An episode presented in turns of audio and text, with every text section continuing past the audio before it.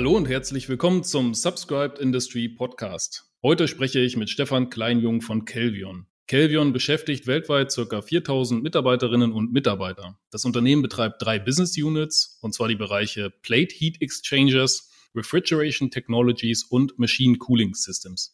Was es damit auf sich hat, kann uns Stefan Kleinjung gleich erklären. Und dann gibt es da noch den übergreifenden Bereich Sales und Service. Stefan Kleinjung selbst ist Ingenieur und hat ein Master in Business Administration.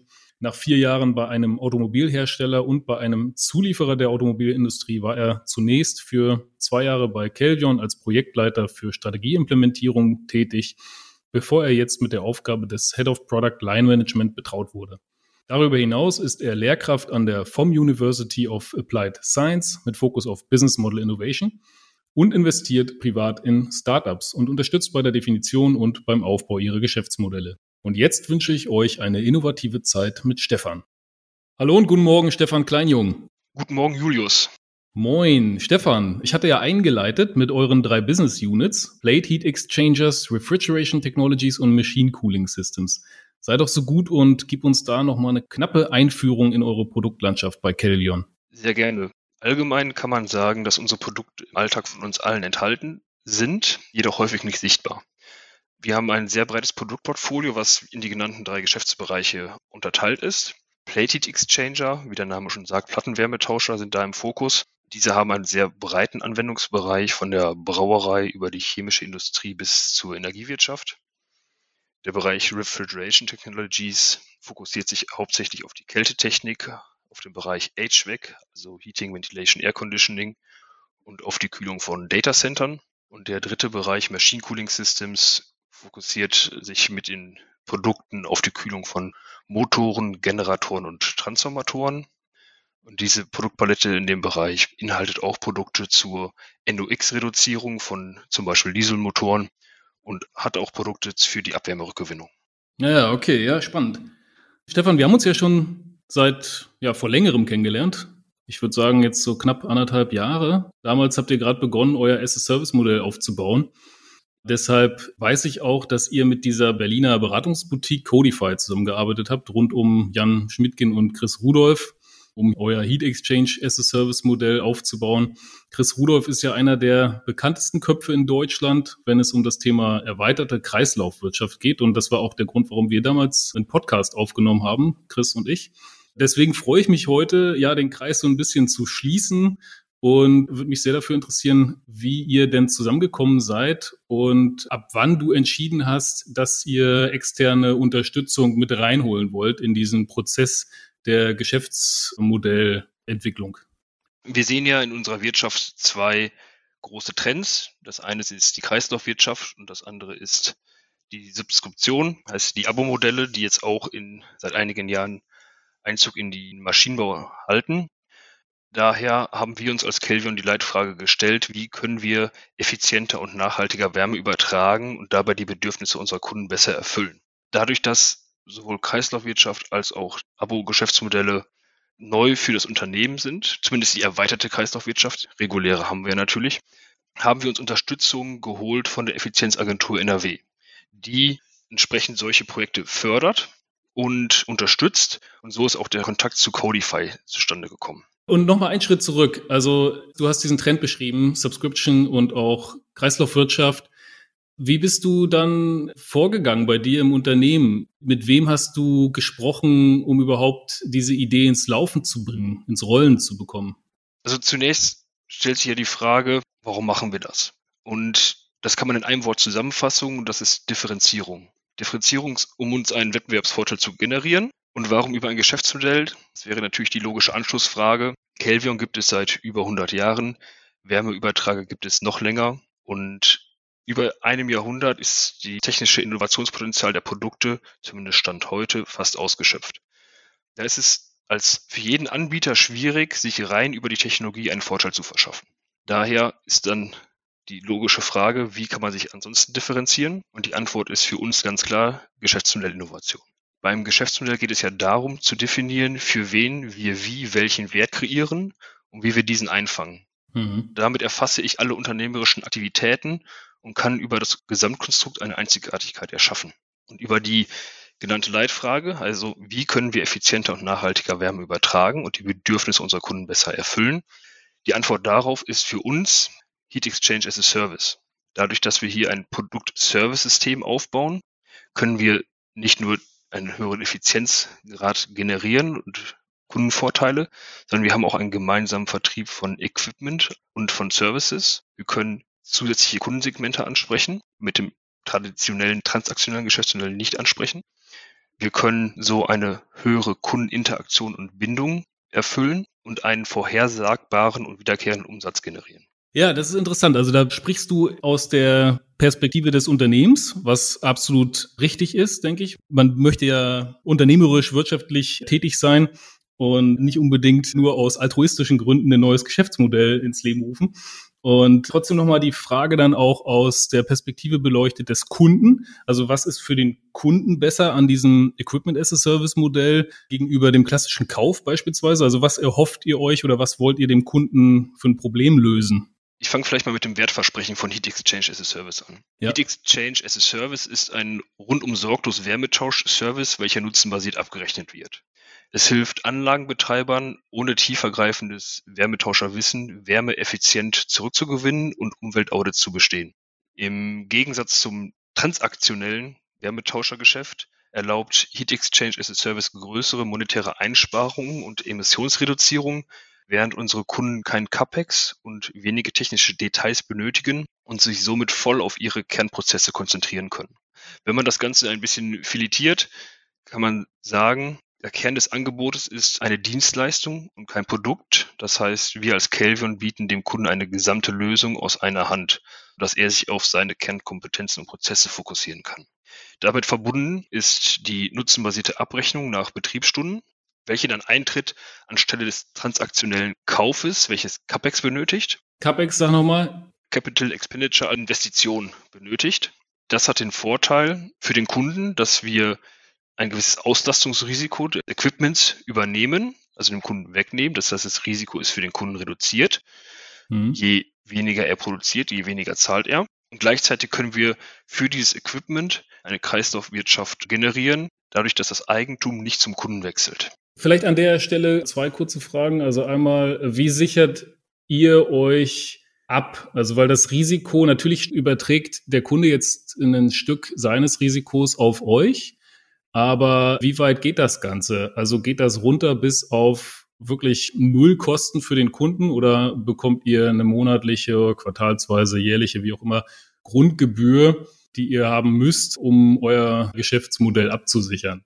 100 Prozent des Auslastungsrisikos übernehmen wir nicht, aber wir bieten da dem Kunden eine gewisse Flexibilität an. Es gibt einen Sockelbetrag, der jeden Monat fällig ist. Dieser Sockelbetrag kann zwischen 25 und 75 Prozent der geplanten Auslastung variieren. Das ist dann in Absprache mit dem Kunden zu definieren, wie er das benötigt. Ja, also wie sicher kann er die Auslastung vorhersagen und entsprechend die anderen 75 bis 25 Prozent sind dann reine nutzenbasierte Kosten. Verstehe. Und dann hast du gesagt, ihr geht damit den Schritt in Richtung Kreis, erweiterte Kreislaufwirtschaft. Und da möchte ich nochmal nachfragen, ein bisschen genauer. Nur weil ich jetzt ein Asset hernehme und das im Equipment as a Service Modell vertreibe, heißt das ja noch lange nicht, dass das Asset jetzt morgen länger läuft, beispielsweise beim Kunden, als bis dato im klassischen transaktionalen Modell. Das heißt, irgendwas muss sich doch auch am Produkt ändern, so meine naive Schlussfolgerung, um hier das Produkt energieeffizienter zu gestalten beispielsweise oder vielleicht auch äh, langlebiger zu gestalten. Wie geht ihr da vor? Was sind die Schritte oder was siehst du da? Da hast du vollkommen recht. Wenn man jetzt nur das Produkt betrachtet, ist es ähm, die Modularität und Standardisierung und Servicefreundlichkeit, die ein Produkt mitbringen muss, was man als Eco-Design zusammenfassen kann. Das heißt, um es ein Produkt kreislauffähig zu gestalten, muss es standardisiert und modularisiert sein, um da eine gewisse Servicefreundlichkeit herzustellen und eine möglichst vielfältige Anwendung zu ermöglichen. Als Servicefreundlichkeit kann man als, als Beispiel, dass Komponenten nicht durch Schweißung verbunden werden, sondern durch Schraubung. Dass man es öffnen kann, einfach wieder schließen kann. Das ist was, das, was das Produkt angeht. Dann, was Bereich Services angeht, ist es natürlich wichtig, auch regelmäßig ein Produkt zu ja, servicieren, zu warten und, und dort kleinere Beschädigungen rechtzeitig zu beheben, bevor diese größer werden und das gesamte Produkt damit nicht mehr weiterverwendbar ist. Das bringt natürlich die Modularisierung den Vorteil, dass einzelne Komponenten dann ausgetauscht werden können hm. und nicht das gesamte Produkt ausgetauscht werden muss. Und habt ihr das bei eurem jetzigen, Verzeihung, wenn ich dich unterbreche, aber habt ihr das bei eurem jetzigen Heat Exchange as a Service Modell schon berücksichtigt oder habt ihr da schon noch bestehende, bekannte Produkte genutzt? Wir haben bestehende Produkte genutzt, allerdings füllen diese Produkte schon diese Kriterien. Naja. Wir bieten Heat Exchange as a Service nicht für die komplette Produktpalette aktuell an, sondern fokussieren uns da auf drei Produkte im Bereich der Abwärmerückgewinnung, in Abgaswärmetauscher EGAE, e, einen Rohrbündelwärmetauscher und einen gedichteten Plattenwärmetauscher. Das ging mir gerade zu so schnell. Sag nochmal bitte, was sind das für Produkte, die drei Stück? Und wo finden die vielleicht Anwendung? Genau. Wir haben drei Produkte. Wir bieten in Heat Exchange as a Service drei Produkte im Bereich Abwärmerückgewinnung an. Das ist der Abgaswärmetauscher EGHE, ein Rohrbündelwärmetauscher und einen gedichteten Plattenwärmetauscher. Mit diesen drei Produkten können wir alle Kombinationen von flüssigen und gasförmigen Medien auf der Heiß- und Kaltseite eines Wärmetauschers abdecken. Aufgrund ihrer Eigenschaften sind da verschiedene Anwendungsmöglichkeiten gegeben. Der Abgaswärmetauscher EGAE e zum Beispiel, wie der Name schon sagt, ist ein Abgas. Da wird Abwärme von einem gasförmigen Medium, zum Beispiel einfach die Abluft hinter einem Ofen zurückgewonnen und auf ein flüssiges Medium, Wasser oder Thermalöl übertragen, mhm. um es dann an einer anderen Stelle wieder nutzbar zu machen, diese Energie. Ein Rohrbündelwärmetauscher kann man nutzen, um die Abwärme aus einem Abwasser zum Beispiel auf ein anderes flüssiges Medium zu übertragen, ist aber auch möglich, die Energie aus einer Abluft zurückzugewinnen und auf ein anderes gasförmiges Medium zu übertragen. Und der Plattenwärmetauscher bietet die Möglichkeit, ebenfalls wieder Rohrbündelwärmetauscher, die Abwärme von einem flüssigen Medium auf ein anderes flüssiges Medium zu übertragen. Man kann jetzt nicht pauschal sagen, das eine ist genau in dieser Industrie oder in der Industrie das Beste. Das hängt immer von der kundenindividuellen Anwendung ab. Okay, ja, verstehe. Na, danke. Danke für das Spotlight darauf nochmal. Und vorhin brachtest du schon die Bezeichnung Leistungsbündel ins Spiel. Bitte geh doch da nochmal kurz darauf ein, wie euer Leistungsbündel in diesem SS-Service-Modell aussieht. Also wir haben auf der einen Seite das Produkt an sich und was kommt drumherum dazu. Heat Exchange as a Service bieten wir in drei Leistungsbündeln an. Das ist das Standardpaket plus zwei optionale Add-ons. Das Standardpaket, wie der Name schon sagt, damit kommt Heat Exchange as a Service immer. Da stellen wir unseren Kunden unsere neueste Wärmetauschertechnologie zur Verfügung. Wir stellen sicher, dass das Design optimal auf die Kundenanwendung abgestimmt ist. Wir übernehmen den Transport, die Installation und die Inbetriebnahme beim Kunden. Und ab dem Zeitpunkt der Inbetriebnahme fängt dann die nutzenbasierte Abrechnung an, aber auch eine regelmäßige Inspektion des, der Produkte. Und zum Ende der Vertragslaufzeit bauen wir diesen Wärmetauscher wieder aus und nehmen den zurück zu uns, bereiten diesen wieder auf, Thema Kreislaufwirtschaft, um ihn dann wieder einer anderen Anwendung in den Markt zu bringen. In diesem Szenario, wie beschrieben, übernehmen wir als Kelvin nur die Inspektion und der Kunde den Service, also die Wartung, Reinigung etc. Da wir aber ein rundum sorglos Paket anbieten möchten, kann der Kunde optional den Service hinzubuchen.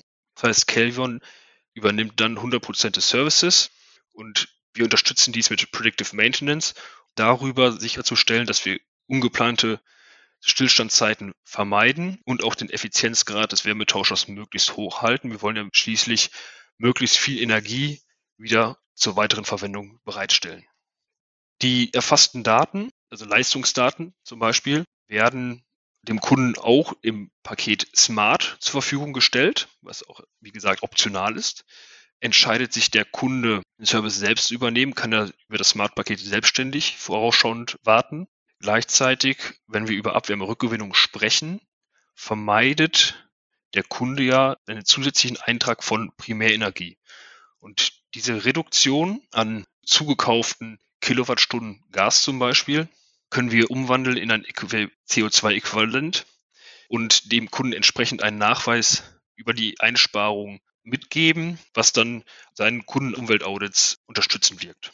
Kann ich da kurz einhaken? Ja, klar. Da würde mich interessieren, warum habt ihr euch dafür entschieden, das Geschäftsmodell also nach Stunden abzurechnen, nach Laufzeit, wenn ich es richtig verstanden habe, des äh, Wärmetauschers und nicht nach beispielsweise rückgewonnener Energie, die man dann als entweder Primärenergie nutzt oder vielleicht einspeist ins Energienetz und damit entweder zusätzliche Umsätze erzielt als Kunde oder eben Einsparungen erzeugt im Energieverbrauch. Also ihr hättet ja auch dann eben nach sozusagen Outcome, nach Ergebnis für den Kunden monetarisieren können, statt nach Laufzeit des Assets. Oder bringe ich da was durcheinander? Nee, da hast du vollkommen recht. Die Abrechnung nach Kilowattstunden, also nach der zurückgewonnenen Energiemenge, ist geplant als nächste Ausbaustufe. Es gibt zwei Varianten. In unserem Fall, die wir in Betracht gezogen haben, das eine ist nach Betriebsstunden, das andere ist nach Kilowattstunden. Wir haben uns zunächst für die Betriebsstunden entschieden, weil es einfacher ist, diesen Wert sehr präzise zu erfassen. Und zum anderen, weil wenn ein Wärmetauscher in einer Prozessindustrie betrieben wird, die Verschmutzung anfallen, unabhängig oder relativ unabhängig davon, wie hoch die Energiemenge ist.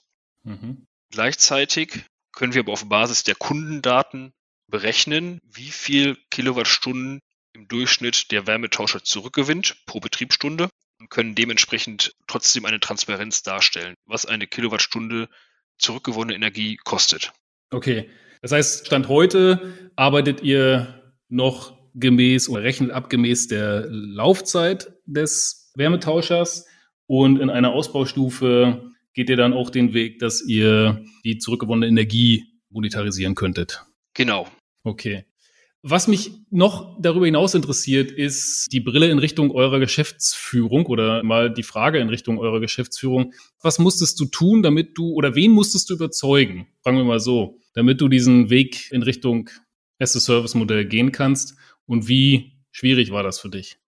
Ich muss zunächst den Geschäftsführer von meinem Geschäftsbereich, in dem ich tätig bin, überzeugen, dass wir dieses Projekt starten. Das war natürlich einige Zeit in Anspruch genommen, weil es ein komplett neuer Ansatz ist. Aber wie eingangs schon gesagt, die Differenzierung rein über die Technologie ist in unserer Industrie schwierig. Und dementsprechend wurde es wohlwollend aufgenommen. Natürlich muss man seine Manager auch managen.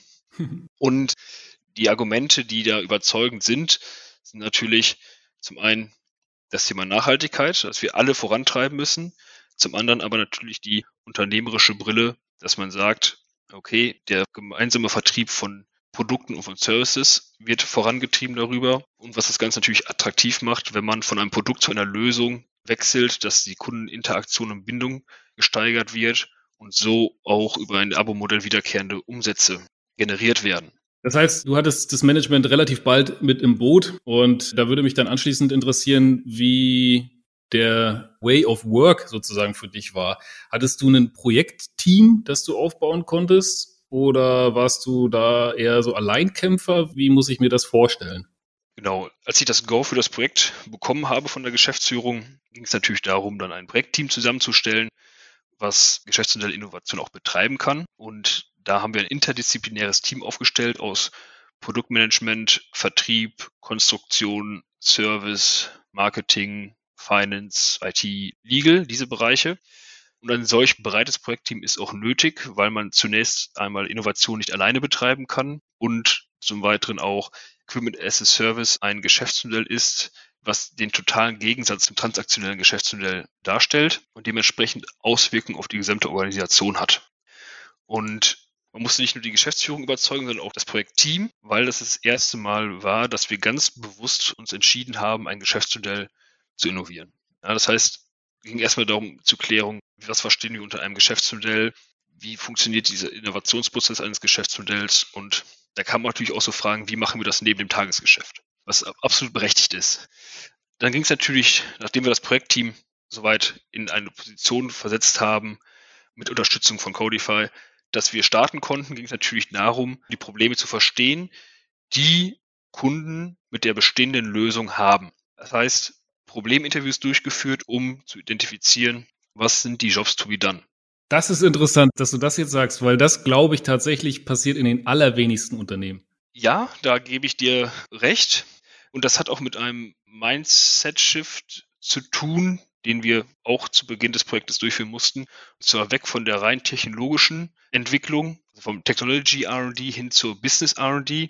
wirklich erstmal das Problem, das ein Kunde hat, in den Fokus zu stellen und auf der Basis ein Wertversprechen aufbauen, was dann in ein Geschäftsmodell umgewandelt wird und letztendlich erst dann erst in ein Produkt. Um wirklich herauszufinden, was sind die Probleme, was sind die Pains und Gains, die ein Kunde erreichen möchte mit einer Lösung. Und dazu ist in unserem Fall zumindest erstmal wichtig zu verstehen, dass unser Kunde nicht gleichzeitig auch der Nutzer unseres Produktes ist. Ja, da gibt's mal ist es so, mal ist der Kunde leicht der Nutzer, mal sind es verschiedene Parteien. Das hängt davon ab, in welchem Bereich wir uns finden bei unserem Produkt. Und bei der Identifikation der Probleme gab es in den ersten ein, zwei, drei Interviews das Problem, dass wir unter einer Confirmation Bias gelitten haben. Das heißt, wir haben eigentlich nur das gehört, was wir hören wollten, ja, um uns darüber bestätigt zu fühlen. Mhm. Das konnten wir aber glücklicherweise relativ schnell ablegen, weil erst wenn man das ablegt, kann man wirklich diese entscheidenden Erkenntnisse und wichtigen Erkenntnisse gewinnen, die ein Kunde einem mitteilt. Also was war das zum Beispiel? So ein typischer Confirmation Bias, dem ihr da unterlegen seid? Also zum Beispiel, weiß nicht, seid ihr reingegangen mit der Prämisse, der Kunde will effizientere Anlagen oder will seine, diesen Betrieb von Supportprozessen auslagern? Ist das eine Prämisse und dann geht ihr rein und fragt die Frage und ihr bekommt die Bestätigung und denkt so, ja, okay, Heat Exchange ist a Service, es macht Sinn. Oder was meinst du damit? Wir sind erstmal lösungsneutral an die Interviews rangegangen. Wir wollten ja erstmal die Probleme identifizieren und dass es Heat Exchange as a Service als Lösung jetzt gibt, ist, hat sich erst entlang des Prozesses rauskristallisiert. Zum Beispiel die Produkte, wir haben offene Fragen gestellt, unser Interviewpartner nicht zu Prime. Jedoch bei den Antworten hat man dann nur das rausgehört, was man sowieso schon glaubte zu wissen. Zum Beispiel, dass ein Produkt sehr kompakt gebaut ist und dass der Kunde diese Kompaktheit dieses Platzsparende super findet und das einzige Verkaufsargument ist. Das hat man zu Beginn rausgehört, was teilweise der Realität entsprichte, aber halt nicht nur und dadurch, dass wir uns so dann darauf fokussiert haben, weil der Kunde endlich das gesagt hat, was wir die ganze Zeit geglaubt haben zu wissen, hat man die anderen Sachen ausgeblendet. Wie gesagt, das ist jetzt sehr überspitzt dargestellt, aber. Aber dann muss ich nochmal ganz kurz rückfragen. Also hat denn der Kunde aus eurer Sicht das bestätigt, was dem bisherigen Geschäftsmodell entsprach? Oder hat der Kunde, weil das habe ich noch nicht ganz verstanden, das bestätigt, was einem neuen Geschäftsmodell, an dem ihr jetzt arbeiten wolltet, entsprach? Also teilweise gab es Bestätigung vom aktuellen Geschäftsmodell, beziehungsweise da ging es eher um einzelne Produkteigenschaften. Aber die Kunden haben natürlich darüber hinaus auch viele Sachen gesagt, die jetzt zum neuen Geschäftsmodell geführt haben. Wir haben mhm nach den ganzen Interviews auch die Kunden, wir haben in verschiedenen Bereichen Interviews durchgeführt, erstmal in Segmente unterteilt, dann pro Segment die Probleme aufgeführt und haben dann überlegt, wie können wir diese Probleme lösen. Da hatten wir endlich eine Vielzahl von potenziellen Geschäftsmodellideen. Mhm. Das müssten so sieben, acht Stück gewesen sein, wenn ich mich nicht täusche. Und haben dann diese priorisiert mhm. und entsprechend in der Reihenfolge vertestet um zu gucken, die Lösung, die wir uns jetzt ausgedacht haben, aufgrund das, was Interviewpartner zuvor gesagt haben, wird, ist diese Lösung wirklich vom Kunden gewollt oder nicht? Mhm. Und da hat sich dann letztendlich Heat Exchange as a Service rauskristallisiert. Aber dieser Prozess ist von Problem verstehen zu Lösung entwickeln, zu Lösung vertesten. Das ist sehr iterativ, dass man sich da immer näher dem Kunden annähert zu dem, was er wirklich haben will, bis man letztendlich diesen Problem Solution Fit hergestellt hat. Und wie haben wir das gemacht? Das ist ähnlich wie die Probleminterviews, die wir zu Beginn geführt haben, haben wir anschließend Lösungsinterviews durchgeführt, um dann halt genau diese Meinung zur Geschäftsmodellidee zu erfassen. Und ein Werkzeug, um das zu tun, ist ein Prototyp. Mhm. Wobei ich jetzt hier nicht von einem technischen Prototypen, sprich äh, Wärmetauscher, rede, sondern von einem Prototypen in Form eines Marketing-Flyers, der dem Interviewpartner für diese Interviewsituation suggeriert, dass diese Lösung schon existiert und marktreif ist und sofort verfügbar wäre. Das finde ich sehr interessant. Und die, Verzeihung, wenn ich dich da unterbreche, aber die Kunden, mit denen ihr das vertestet habt, was waren das für Kunden aus eurer Perspektive? Also es waren so friendly Customer oder waren das also durch die Bank weg unterschiedlichste Kunden? Zunächst vielleicht noch einmal, warum nutzen wir so einen Prototypen? Es ist einfach, um die offene und ehrliche Meinung von einem Kunden erfahren zu können und so entsprechend auch sich wirklich besser der Realität und von dem, was der Kunde will, anzunähern. Diese Gespräche haben wir mit unterschiedlichsten Kunden geführt und wir mussten uns natürlich überlegen, mit wem wollen wir sprechen. Jetzt meine ich nicht einer Person oder einer Firma im Speziellen, sondern mit welcher Art von Kunden. Ja. Man kann ja nicht jeden Kunden, den man jemals bedient hat, interviewen. Und da muss man natürlich sich überlegen, wie mache ich das sinnvoll, um ein möglichst breites Spektrum an Meinungen abzubilden. Und wir haben uns auf die sogenannten Extrem-Users oder Extrem-Nutzer fokussiert. Wenn man sich das vorstellt, alle Kunden, die man hat, die einen finden die Lösung und das Unternehmen super und die anderen, die kaufen es nur, weil sie überspitzt gesagt gerade nichts Besseres gefunden haben. Dann hat man die Haters und die Lovers und das kann man sich vorstellen wie eine gaussische Glocke, wie die Verteilung der Kunden in diesem Bereich ist.